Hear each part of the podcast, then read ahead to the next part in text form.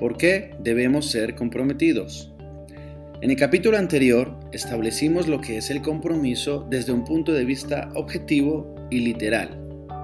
De hecho, el título de este libro tiene como intención poner una demanda en su corazón por el compromiso como camino hacia el éxito.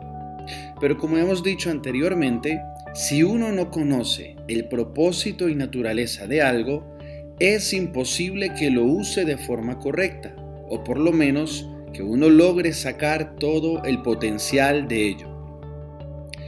Yo definiría todo lo anterior como que no hay éxito sin compromiso, lo cual nos da respuesta al título de este capítulo. ¿Por qué debemos ser comprometidos? Debemos ser comprometidos para poder ser exitosos.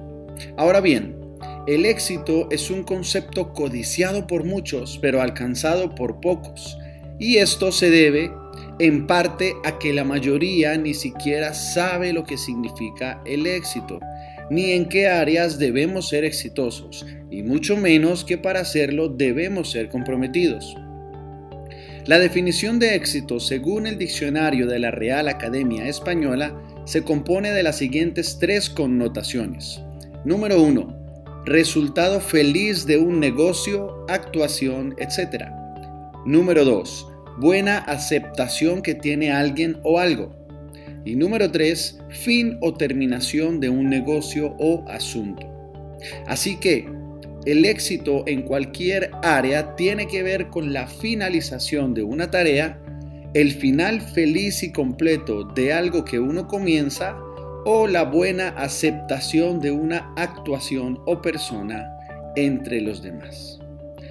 Todas estas definiciones dejan entrever algunas de las características de una persona con compromiso por aquello que hace. Estas características son la perseverancia, la constancia, el esfuerzo, la dedicación y la capacidad de superación y disciplina. El compromiso encierra todas estas cualidades que no debe ser, que no suelen ser innatas en las personas, sino que deben ser aprendidas y practicadas a diario.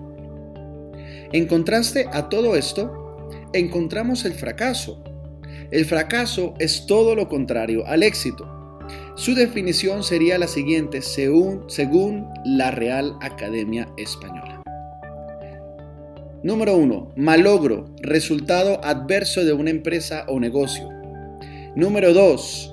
Suceso desastroso, inapropiado y funesto. Y número 3. Caída o ruina de algo con estrépito y rompimiento. Efectivamente, fracasar es obtener un resultado adverso, sufrir un desastre, caída o ruina. En definitiva, fracasar es no alcanzar el objetivo esperado. Nadie anhela fracasar en aquello que emprende, en las relaciones familiares, los negocios o el ministerio, pero lastimosamente encontramos índices de fracaso altísimos en todas estas áreas en nuestra sociedad actual. Los divorcios a nivel mundial se han multiplicado en los últimos años. Cada vez vemos más sucesos terribles y fatales ocurridos entre familiares cercanos. Y tristemente hay miles de pastores, ministros e iglesias en todo el mundo que terminan perdiéndose cada día. Todo esto nos habla acerca de la falta de luz que existe sobre estas entidades y el compromiso que requieren.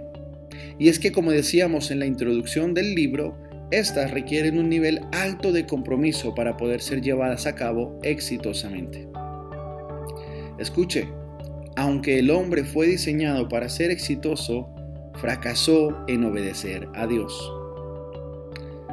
Todo tiene un origen, y el del fracaso comenzó en el Edén, con la primera pareja de seres humanos creados por Dios.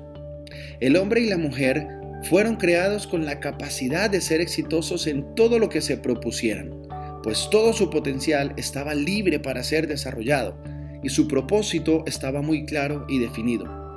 El problema surgió cuando ellos se desconectaron de su fuente, de aquel que les había creado y puesto en ellos todo su potencial, y tomaron la decisión de trabajar en sus fuerzas y de acuerdo a su sabiduría humana. Es cierto que en medio hubo un engaño que los hizo errar, pero en última instancia eran ellos quienes tenían la responsabilidad de guardar los mandatos de su Creador y tenían la autoridad para ejercerla sobre aquel que les tentó, pero no la pusieron en práctica.